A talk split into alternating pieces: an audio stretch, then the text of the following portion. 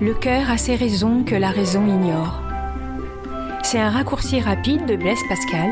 C'est un mathématicien et physicien qui dit qu'en fait, ce n'est pas que par la raison et le mental qu'on peut trouver le seul moyen d'appréhender la vie. Aujourd'hui, nous avons rendez-vous avec toutes nos intelligences en tant qu'être humain et nous allons rencontrer, reconnaître et honorer le rôle de notre mental qui résonne, parfois un peu trop.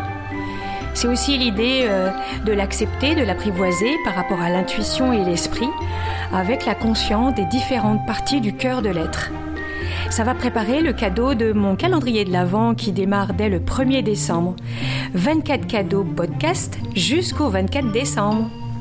C'est aussi mon challenge pour moi. Alors surtout, reste à l'écoute du podcast qui allume la magie de tous ceux qui aimeraient explorer et activer leur potentiel énergétique en pleine conscience, d'éveiller la meilleure version de soi-même dans le quotidien et retrouver sa force intérieure sans se prendre la tête.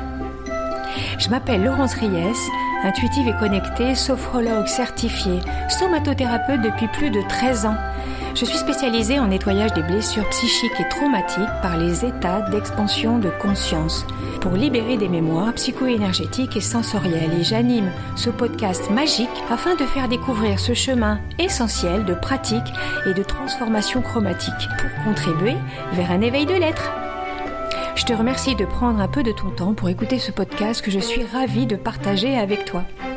Quand la raison ignore les raisons du cœur, et que tout cela, ça résonne ou ça dérésonne, ou comment se réconcilier avec notre mental, notre mental, notre magicien. Petit rappel, ben, en fait c'est l'idée de l'être humain qui est un ensemble de ses principes. Je vais poser l'idée que euh, le postulat que nous sommes une petite âme de lumière qui descendons dans un être humain avec un esprit, une intelligence, un mental, des émotions, des sentiments, dans un corps, des sensations par le mouvement.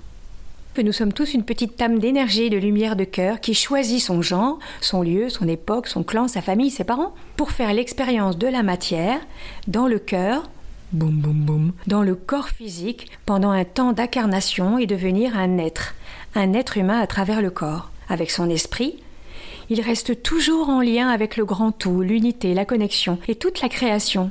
Esprit, es-tu là? Mais comme cette petite lumière, elle ne peut pas s'exprimer et s'expérimenter uniquement que par l'esprit et la pensée, il doit, elle doit comprendre son ressenti pour vivre dans la matière. Par exemple, il y a une grande différence entre s'imaginer recevoir une caresse et la recevoir pour de vrai. Ou si vous voulez expliquer à quelqu'un comment c'est super bon de déguster un plat délicieux, bah, il n'en aura pas la moindre sensation, la moindre goût de l'expérience avant de l'avoir ressenti, goûté lui-même. Pour vivre dans la matière, il a besoin d'utiliser son algorithme d'analyse mentale précise lié aux activités cérébrales qui structurent, organisent, compartimentent. Numéro 1, numéro 2, numéro 3. C'est les petites boîtes dans les grandes boîtes. On peut aussi s'inspirer de Albert Einstein, j'aime bien ces mots quand il dit le mental intuitif ou l'esprit est un don sacré et le mental rationnel est un serviteur fidèle. Nous avons créé une société qui honore le serviteur rationnel, qui mentalise, et on a un peu oublié le don du sacré intuitif. Le mental, bon, il est donc à notre service, au service de l'être, de l'être humain. Eh bien, il est oui au service pour mettre en place les projets de la meilleure manière possible en fonction de comment nous nous percevons nous-mêmes. Il n'a pas d'émotion ni de sensation propre, mais il est très en lien avec elles. Il fonctionne avec les différents niveaux et de perception de chaque cerveau.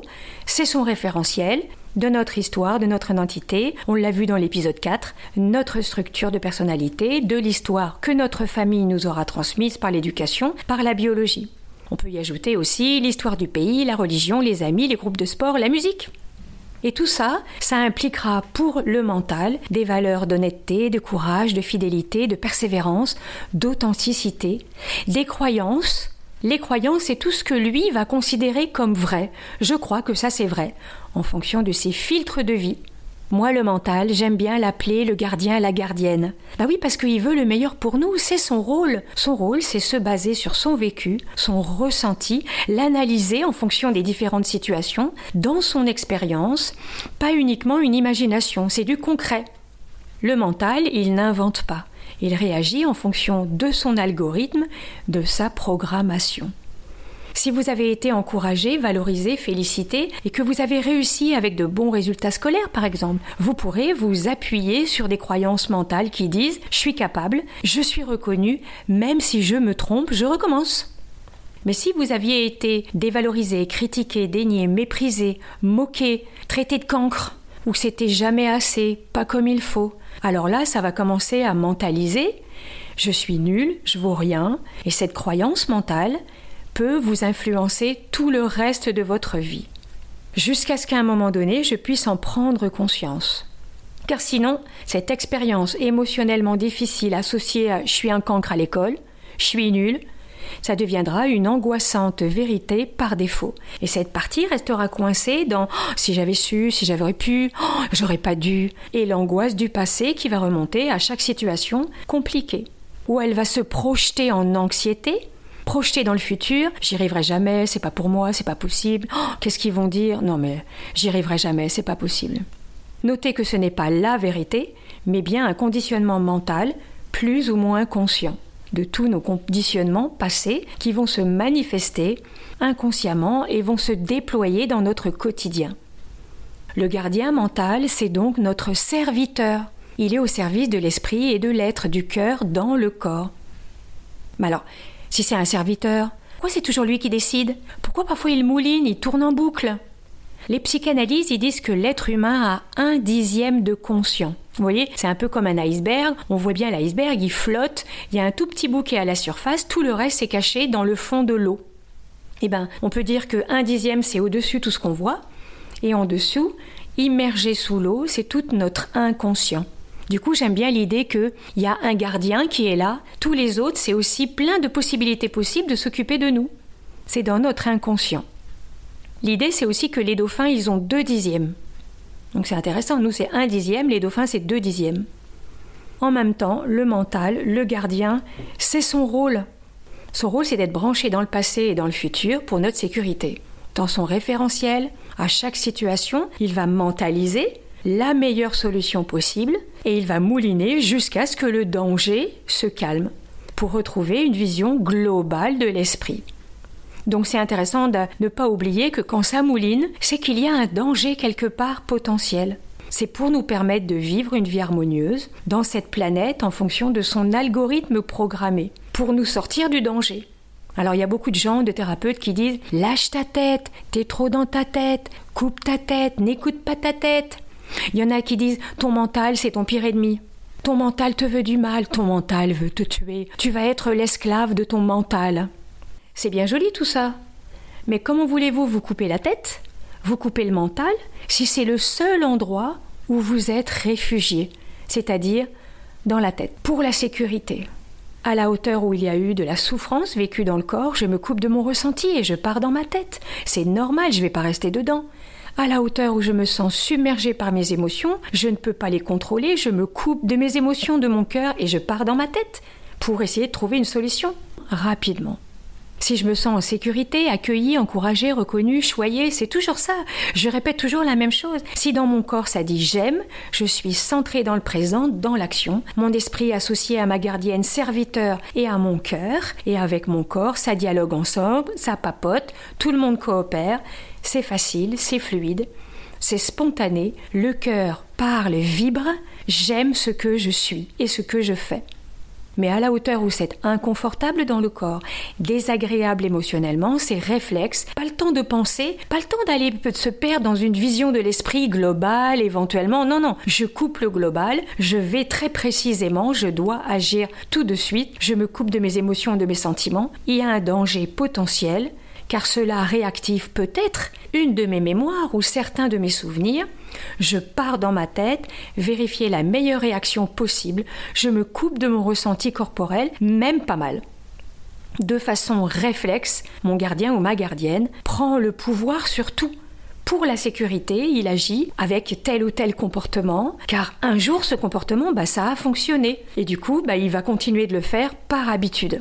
Par habitude, en cas de danger, le mental, associé avec le corps, réflexe, il a que trois choix. Par la force des choses, si je me sens pas en sécurité, je peux lutter contre, avec agressivité, défensive, colère, forcée, aller jusqu'au rapport de force, le conflit, la manipulation, voire la mise sous, sous emprise, le harcèlement, la prise de pouvoir. Je peux devenir bourreau avec tous les passages à l'acte, la violence physique ou verbale.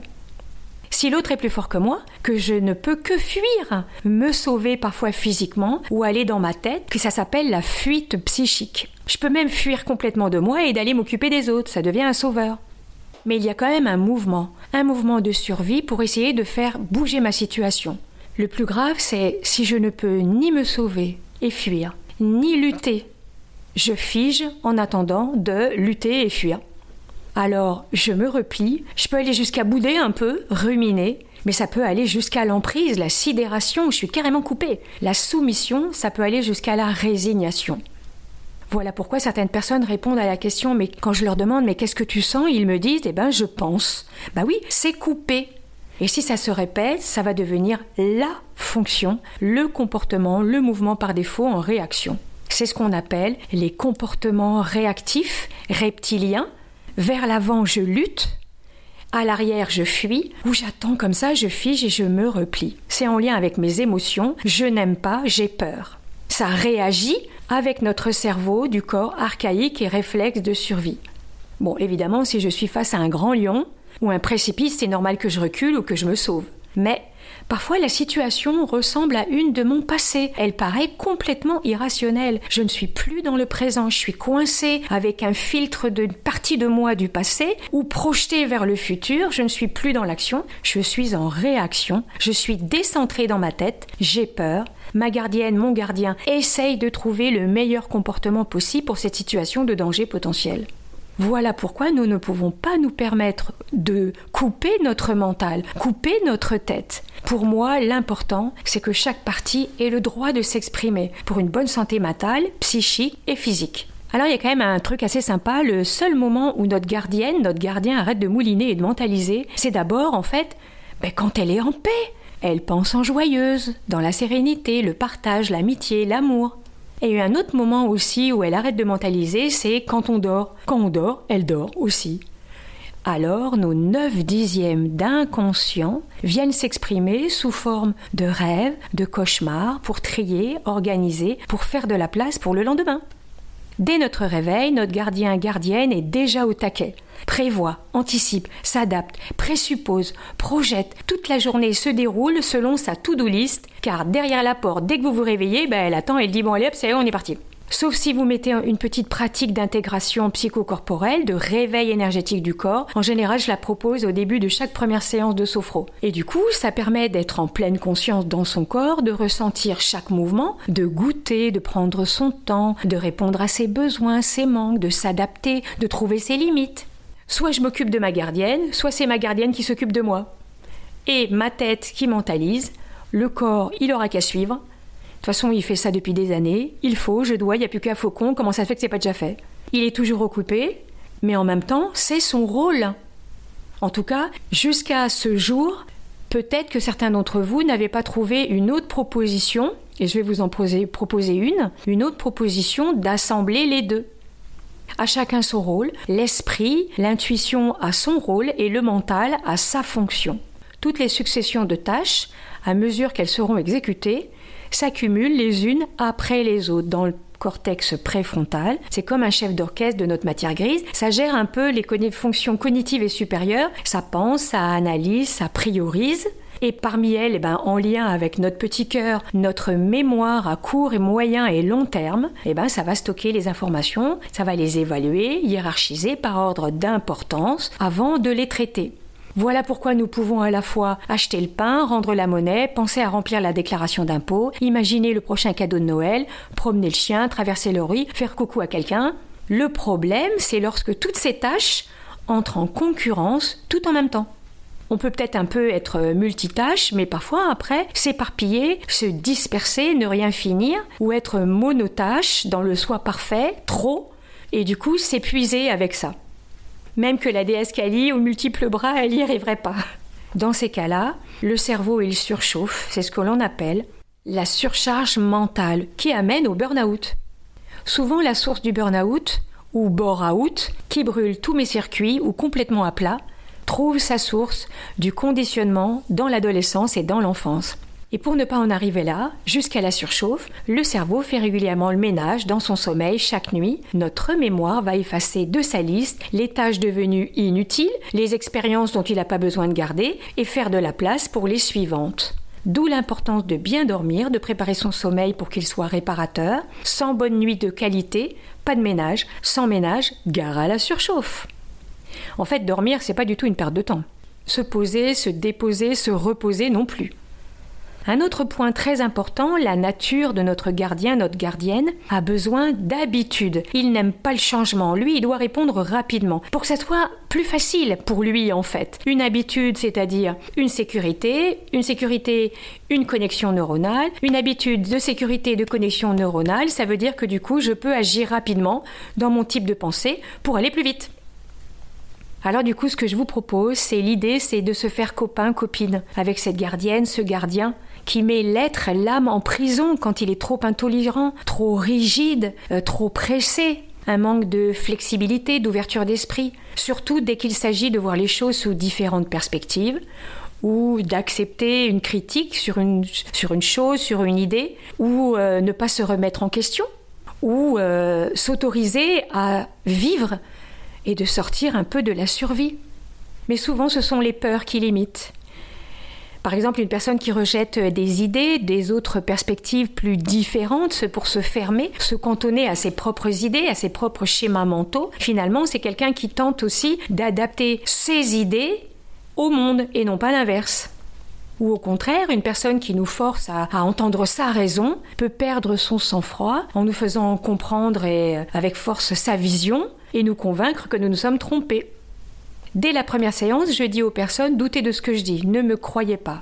Ressentez, expérimentez. À chacun ses filtres et son histoire. En fait, l'idée, c'est qu'avec la plasticité du cerveau, eh bien, on peut construire d'autres chemins, d'autres consciences, d'autres connexions d'installer par la répétition des exercices pour d'autres habitudes plus faciles pour économiser de l'énergie, pour ouvrir des possibilités possibles que chaque partie ait sa juste place, sa juste expression. Bienvenue sur le chemin de réconciliation de l'âme de lumière à travers l'être humain en son cœur, le siège du centrage et du décentrage dans son inspiration, dans son corps physique et énergétique pour un gardien, une gardienne optimale à notre service car je ne suis pas qu'un corps physique, je suis un corps d'énergie. Et pour cela, je vais devoir apprendre à lâcher prise. Alors ça, je vous en parlerai très très prochainement dans un prochain épisode. En attendant, je te remercie infiniment de m'avoir écouté jusqu'au bout pour rencontrer ben, notre copain, notre copine, notre gardien, notre gardienne. Et puis si tu as apprécié cet épisode et qu'il réconcilie quelque chose en toi, ben, mets-moi un avis et je t'invite aussi à le partager, à faire résonner cette énergie optimale, cette intelligence autour de toi pour, euh, pour essayer d'inspirer une autre personne qui en aurait besoin. Alors et toi, est-ce que tu aimerais ça? Avec tes logiciels d'intelligence de cœur, te réconcilier avec ta matière, te réconcilier avec ton mental, ton gardien, ta gardienne. En attendant de te retrouver très bientôt pour un nouvel épisode, une séance ou un mini atelier chromatique, tu vas adorer explorer ta magie personnelle. Que la magie enchante ton cœur et te guide sur ton chemin.